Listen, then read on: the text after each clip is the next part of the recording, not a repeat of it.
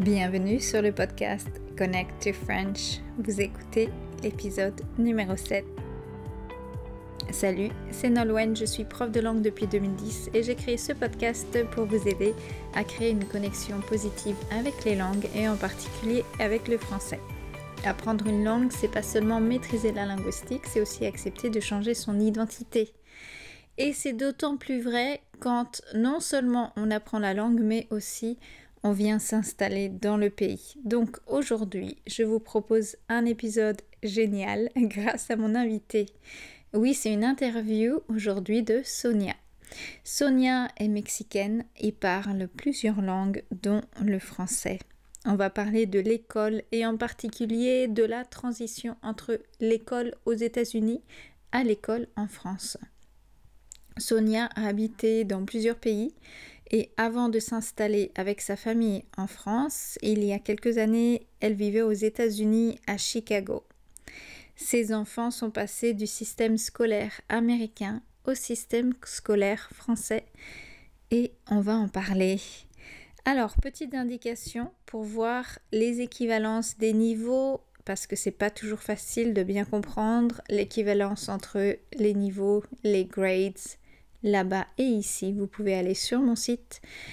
Le lien direct pour euh, toutes les informations sur cet épisode, eh ben, c'est facile, c'est mon site internet, donc connect to French avec le numéro 2.com forward slash épisode 7 et forward slash.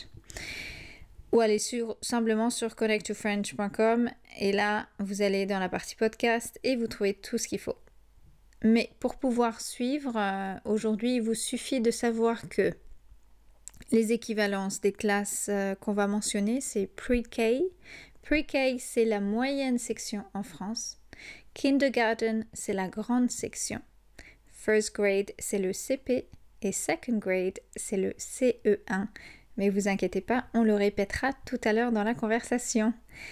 Alors, encore une fois, pour la transcription complète, c'est sur mon site et une petite note pour ceux qui ont peur de pas tout comprendre. So for the ones who might not understand everything today, you can download the full translation in English on my website, or you can listen to the summary of this episode in English on my podcast Connect to Languages. Allez, un petit mot final avant de commencer. J'adore le fait que Sonia parle en français pour cet épisode. Le français, c'est sa troisième ou sa quatrième langue. Euh, je me souviens plus, je suis pas sûre. Et donc, euh, on a de la chance parce que on va se régaler avec son accent. C'est parti. Et franco-mexicaine, hispanophone d'origine, et mon accent le dit. Mm. Gradué en journalisme, communication par l'Université nationale du Mexique. Mm. Et j'ai des enfants. Ma fille de 9 ans est né aux États-Unis. Et mon petit de 8 ans, né au Brésil. Et, mon accompagnant est français. Donc nous, on a vécu dans différents pays pendant plusieurs années, dont les États-Unis, avant de nous installer en France, euh, et, qu'on l'a fait pour des projets professionnels. Donc euh, voilà, et puis spécifiquement à Chicago, mes enfants, on a fait trois ans d'école publique en Amérique. Et ma fille a fini la classe de kindergarten là-bas. Et mon fils a fait que, les, que la maternelle, dire les pre Voilà. Hmm, ok. Donc, euh, quand ils sont arrivés en France, ils étaient petits, ils avaient quel âge? Euh, Ça avait 6 ans. 6 ans 6 ans, voilà. 5, 6. Hmm. Euh, non, 6 et 7, pardon. Euh, donc, quand on arrivait, bah, son monde était qu'en anglais, en fait. On arrivait directement à Chicago Nantes, bon, la France, et puis euh, il, parlait qu'anglais, quelques mots français. Et puis euh, aussi un peu d'espagnol. Et, et donc on arrivait en 2019, à, l'époque, à ce moment-là, on ne savait pas trop du système euh, scolaire en France. Et tout de suite, ils sont positionnés sur la classe des CP pour mon petit. Et de CO, CO1 pour ma fille. Hmm. Mais après, on a appris qu'en fait, ils sont sautés une année.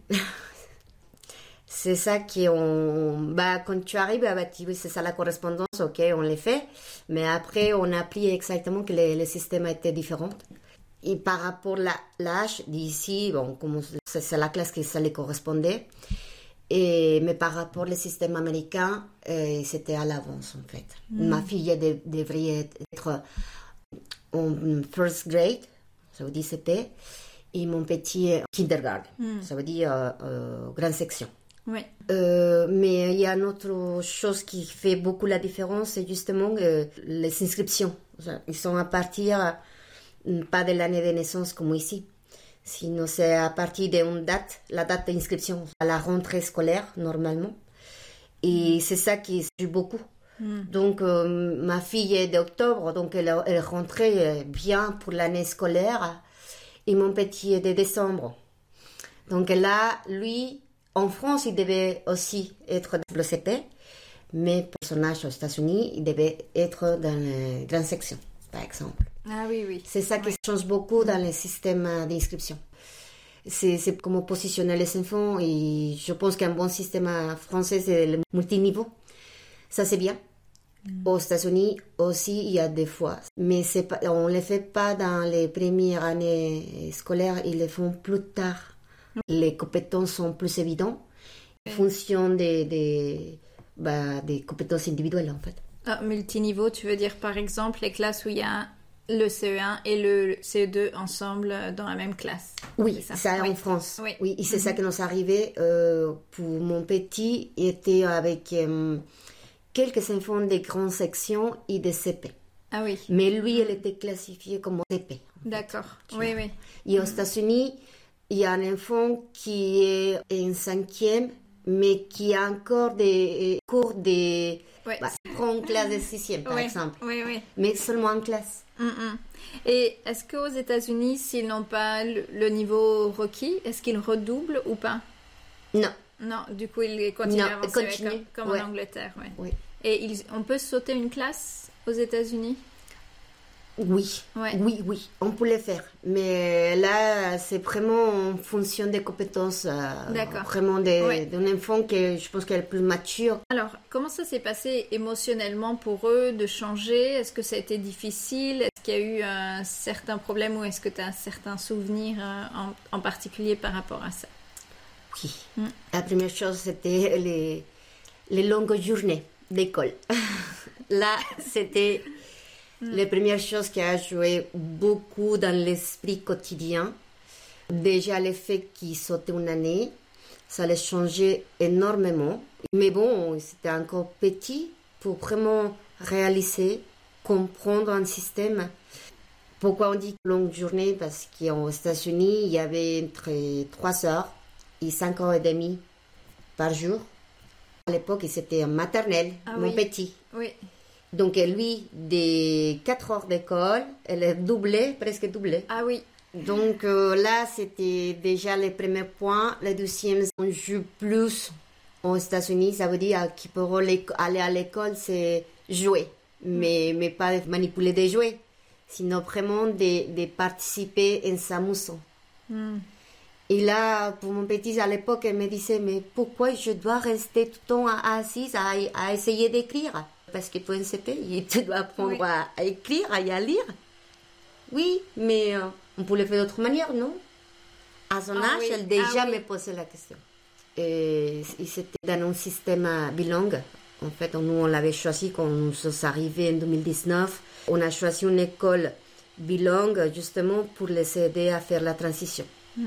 Ça, c'est une bonne chose. Bilingue en quelle langue? Anglais, français. D'accord, oui parce que bah, ce monde est en anglais.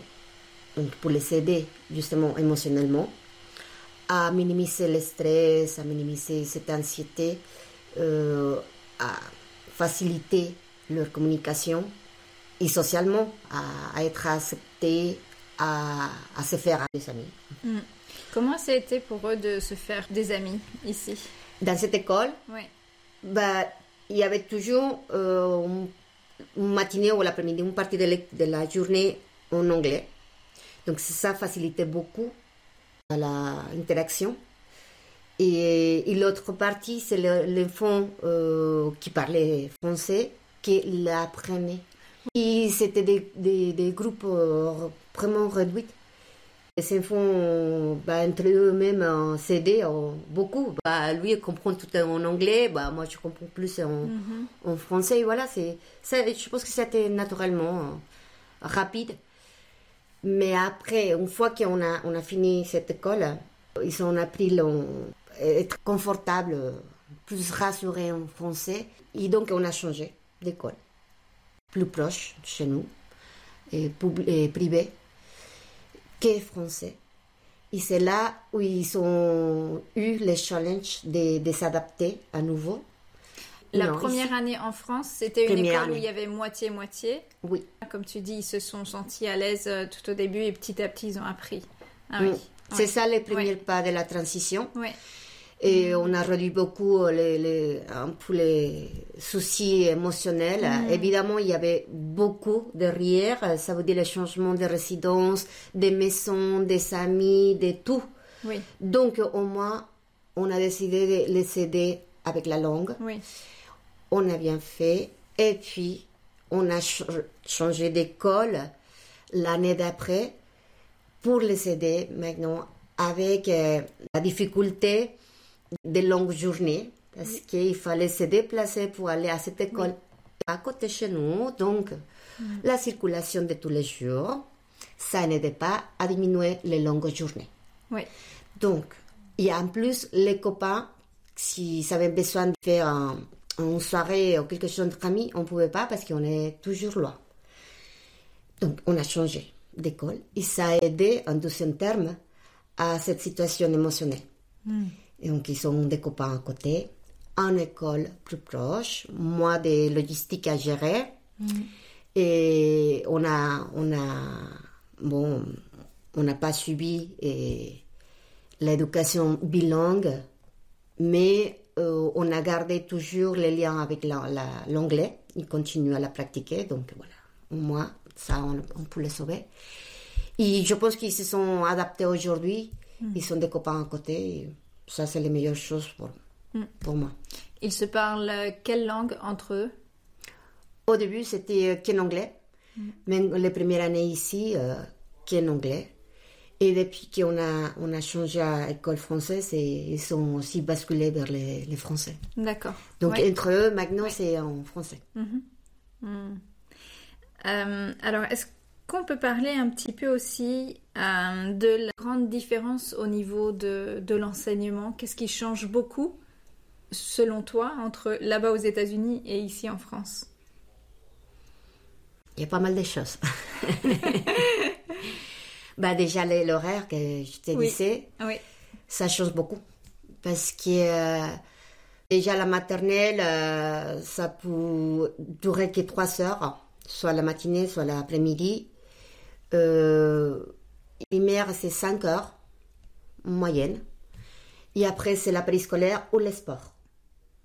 Donc là, il y a les temps pour aller au sport, et où il faut la nanny, l'assistante maternelle, ou il y a le bus scolaire, le carré scolaire, qui va les chercher, mm. les dépose directement au centre de loisirs, ou à, à sport.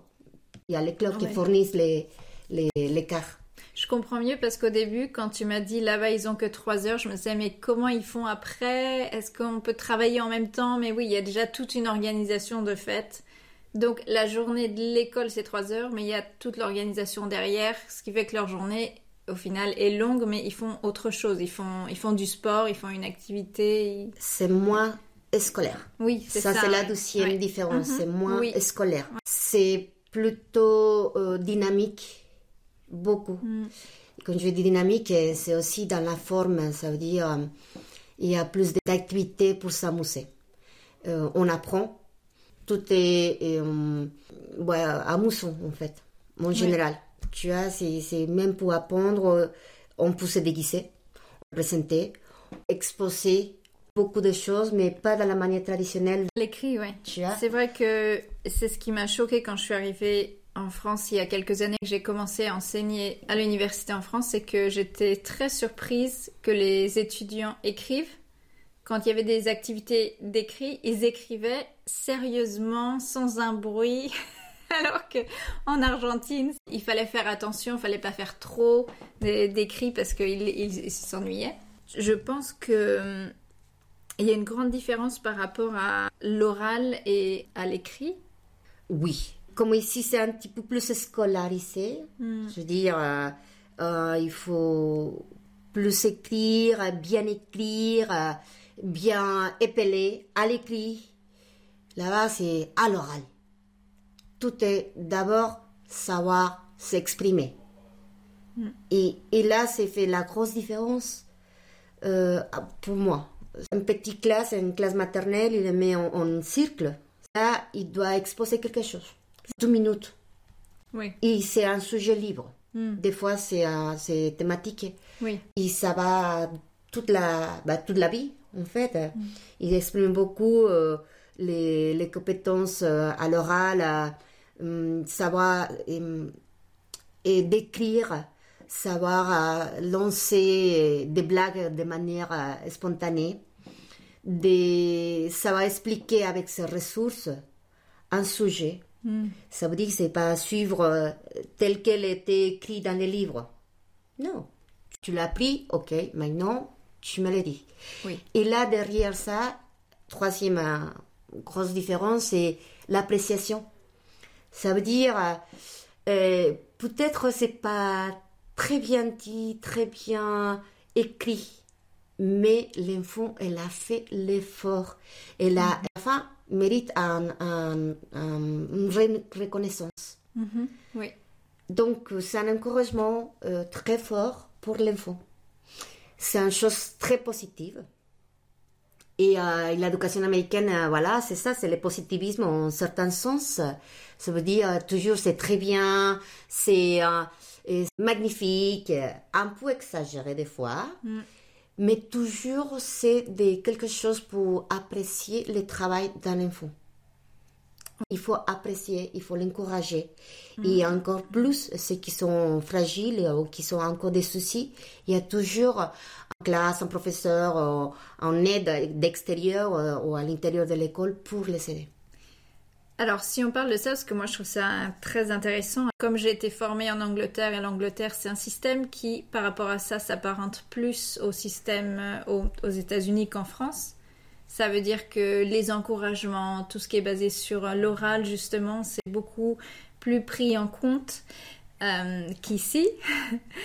Alors, comment est-ce que ça a affecté euh, tes enfants?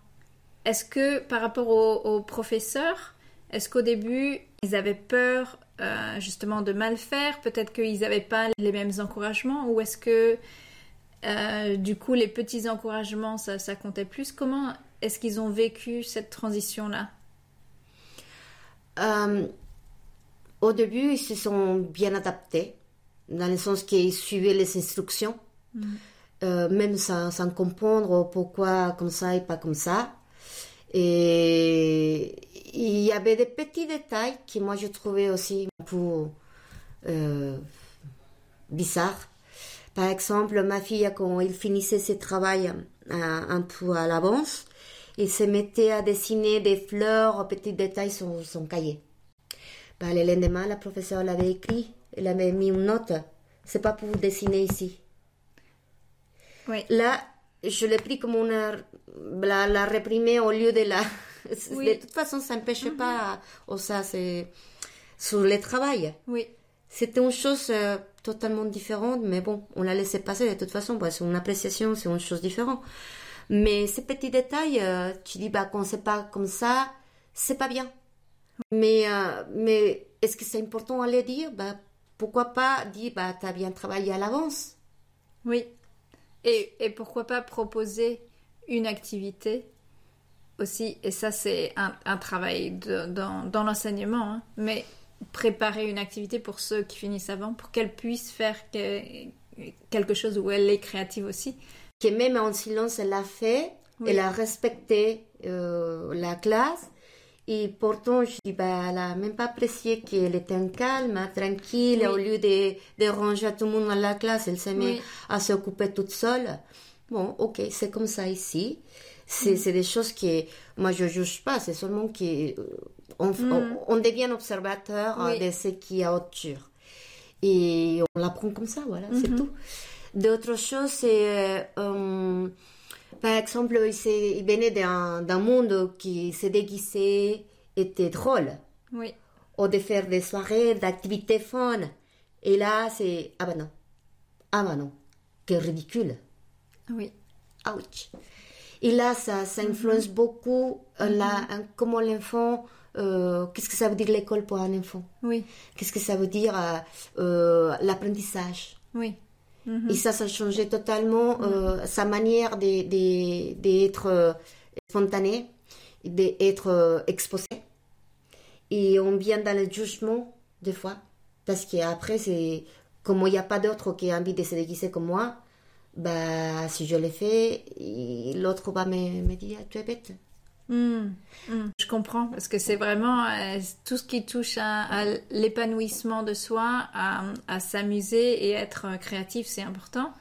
Alors là, on a parlé d'une grosse différence qui vous affecte, hein, qui nous affecte. Par rapport aux choses positives, qu'est-ce qu'on peut dire? Là, tout le monde en est d'accord, je pense, c'est la cantine. La cantine. Là, ça, c'est des choses très appréciables en France. Et aux États-Unis, les écoles ont euh, la salle de manger. C'est pas exactement une cantine comme ici parce que les repas sont fournis en entreprise. Donc, ils sont des menus déjà bien fixes à la semaine, presque similaires toutes les semaines. Ça veut dire, euh, les lundis, c'est hot dogs. Les mardis, c'est les hamburgers frites. Les vendredis, ça peut être, euh, euh, je sais pas, pizza. Pizza C'est seulement du fast-food. un peu comme ça. Un peu comme ça. Il y a des variations, des, les, les riz cantonais ou des, des choses un peu plus, plus internationales. Et, mais plus ou moins, les, les, les menus sont très similaires, euh, pas trop équilibrés. Et, et donc, voilà, si, si, si tu es d'accord avec ça, tu as ton menu. Sinon, il y a l'option d'amener son lunch, lunch box, ça veut dire son Son déjeuner, son pique-nique. voilà, son pique-nique à la- à, à l'école. Euh, c'est pas seulement que tu es d'accord ou pas d'accord avec, avec les menus de jour, sinon parce qu'on est multiculturel dans certaines classes. Voilà, la famille qui est asiatique, bah, son enfant a envie de manger ça. D'autres familles qui préfèrent manger à son style, plus bio par exemple. Donc on le fait souvent. Donc, quand tu arrives en France, waouh, ça, tu dis, j'ai envie d'aller à l'école pour manger comme vous. Ça, là, je, je pense que vous mangez mieux que moi à la maison. C'est super bon. Je vois des fois, même si on peut faire des comparaisons entre ces écoles, qui a meilleure cantine là que là-bas, oui. Mais là, vraiment, dans, dans, à l'œil extérieur, c'est déjà très bien. C'est qu'ils font de manière plus équilibrée, euh, plus euh, euh, bio. En général, je- ça c'est une grosse différence aussi en- entre les systèmes scolaires. Ouais, c'est vrai qu'il y a beaucoup d'écoles, je pense qu'il y a une majorité d'écoles qui ont leur chef sur place et donc ils ont une équipe qui cuisine sur place. C'est pas des choses qu'ils achètent. Alors il y a certaines écoles qui le font parce que ça peut être une école qui est trop trop petite ou je ne sais quoi, mais c'est vrai qu'il y a beaucoup euh, de plats qui sont cuisinés sur place et aussi je trouve que c'est relativement pas cher. Donc l'enfant peut quand même manger un repas équilibré. Et ce qui me plaît aussi, et moi je me rappelle que j'allais à, à l'école, c'est qu'on a quand même du temps.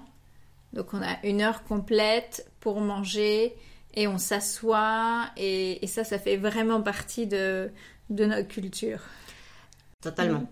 On est d'accord, euh, c'est une influence euh, culturelle du pays, c'est de prendre les bonnes manières à table. C'est de comment s'asseoir, de rester assise en Oui. fait, d'utiliser ses couverts euh, et, euh, et prendre le temps pour bien manger. Là, c'est des grosses différences. Aux États-Unis, il prend des fois 30 minutes. On les voit, l'enfant, des fois, bah, elle mange à moitié. Et moi, je trouve que c'est une très bonne chose ici de, de prendre son temps. J'aimerais bien qu'on parle de la manière euh, d'écrire parce qu'on n'utilise pas la même euh, calligraphie Oui. en France et aux États-Unis. Euh, tes enfants en particulier, ta fille, elle avait appris à écrire aux États-Unis avant de venir ici? Oui. Comment ça a été la transition par rapport à la forme euh, des lettres? Et euh, ici, c'est la cursive. Mm. Aux États-Unis, c'est euh, détaché. Alors, la forme, c'est pas la même. C'est plus joli ici. Ça veut dire c'est plus soigné. Mm. Et, et vraiment, voilà, on revient dans le même point qui c'est plus scolarisé. Ça veut dire à l'écrit, il faut bien écrire à la ligne, attaché, bien rond. Il faut l'écrire de ce côté, pas de l'autre. Ça compte beaucoup la forme. Ça veut dire même euh, la calligraphie, voilà, pour bien faire, c'est comment tu fais les ronds, de quel côté va les bâtons, de quel sens. Et aux États-Unis, peu d'importance. Ça veut dire, l'enfant peut écrire euh, les pattes d'araignée et c'est pas grave. L'important, c'est qu'elle exprime ses idées. Mm. C'est marrant parce qu'en français, on dit patte de mouche. Ah, pas de mouche. Bon, voilà. Donc, à partir du moment où on peut le lire, il n'y a aucun problème. Aux États-Unis, s'il écrit, qu'ils l'écrivent petit ou gros, etc., si on est capable de le lire, euh, il n'y a pas de problème, alors qu'en France, il faut vraiment écrire selon un standard. Oui, à grosso modo, oui, c'est comme ça. Même des fois, ils sont des cahiers à des feuilles euh, blanches. C'est un peu aussi de les laisser de manière spontanée, comme ils sont, comme on l'écrit. Et il y a des fonds qui utilisent toute la feuille pour écrire. Il y a des autres qui sont très petits. Donc, de manière psychologique aussi, ils les laissent exprimer. Mm. Mm, mm, mm. Ok.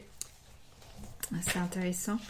Donc, je vais te laisser choisir. euh, qu'est-ce que, est-ce qu'il y a quelque chose en particulier que tu voudrais dire qui te semble important? Par exemple, si quelqu'un d'autre venait, et je sais qu'il y en a toujours, hein, des, des familles qui viennent ici, qu'est-ce que tu leur dirais qui est important? D'apprendre de se laisser devenir spontané. Ça veut dire de, de ne pas avoir peur euh, à l'exposition publique. Euh, par exemple, il y a les, les, les soirées, les soirées dansantes. Bah, les parents sont invités. Et les parents, ils viennent danser avec les petits. Il y a- Ça, c'est où? Aux États-Unis. Aux États-Unis. Oui. Et là, c'est, c'est, bah, tu te laisses porter, Mm. en fait. Tu profites de la soirée. Il y a des, il y a des DJ, hein, mais c'est des DJ pour les enfants. Donc, tout le monde est en train de, de sauter, de crier, de courir, là. Mm. Un, peu le chaos, des fois. C'est la culture euh, comme ça. Mm.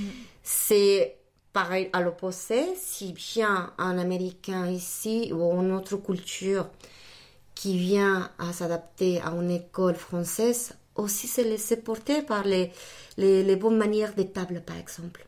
S'il y a un repas qui ça va durer 4 heures, Oui. voilà, tout la profite.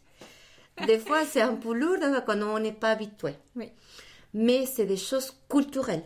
Et ça, c'est un apprentissage qui te va aider beaucoup, beaucoup à, la, à t'adapter, à apprendre euh, socialement le- la bonne manière de vivre. Parce qu'on aura toujours des choses que ça va nous choquer. Et, euh, et pour minimiser ces chocs culturels, il faut observer. Donc ça veut dire être présent à, à ce qui est autour. Et euh, c'est toujours ça que je dis à mes enfants, bah, c'est comme ça. Tu écoutes, tu vas, tu fais. Mais après, tu me dis pour voir si on peut euh, euh, trouver sa place. Euh, sinon, bon, voilà, tu es d'une certaine manière, mais il faut pas se laisser perdre non plus. Je dirais des, des, des... c'est filtré Oui. dans la situation. Oui. Euh, J'avais envie de te poser une autre question. Mm. Toi, où est-ce que tu as grandi? Euh, bah, je suis euh, mexicaine d'origine et puis bah, toute ma, ma famille, mes études, euh, tout je l'ai fait là-bas, à Mexico. Et même j'ai travaillé comme, comme reporter des, des journaux locaux Mm. en espagnol. Et voilà. Toi aussi, tu as été dans une école, dans un, dans un autre système. oui. Donc, euh, tu as ta, ta, connaissance de ton système. Ensuite, tu as envoyé tes enfants dans un système différent aux États-Unis. Et ensuite, ils viennent ici. Donc, déjà, tu as vu trois systèmes. Et comment ça a été pour toi? Par exemple, le système au Mexique par rapport à celui des, États-Unis, c'était plus similaire, tu penses ou... Euh, en fait, euh, moi, mexicaine avec mon, mon bagage euh, mexicaine, et puis, comme tu t'as bien dit, États-Unis, la France, mais aussi le Brésil. Oui, tu as mentionné ça. Et, et donc voilà, il y a quatre systèmes et j'ai bien apprécié.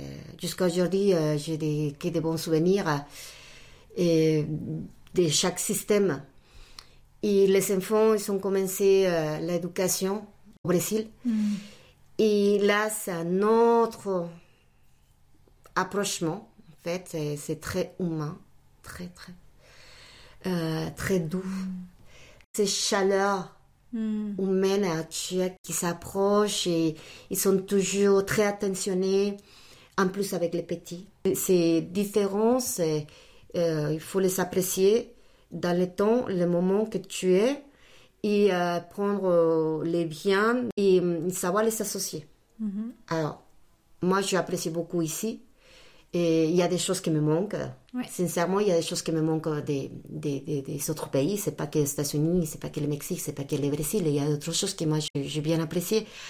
On devient compliqué en fait. Mhm. Mm, mm. c'est un, bon mot euh, de la fin. Merci beaucoup, Sonia, pour toutes ces informations. C'était très, très intéressant. Merci beaucoup. Bah, en fait, euh, c'est un sujet vraiment que tu as bien choisi. Mm. Malheureusement, on n'a pas toute la toute l'après-midi pour continuer. ouais, oui, parce qu'il y a beaucoup d'autres choses à dire, ah, ça c'est sûr. Oui. oui. Mais merci, j'apprécie beaucoup. Ah. ouais, c'est super intéressant. Ah.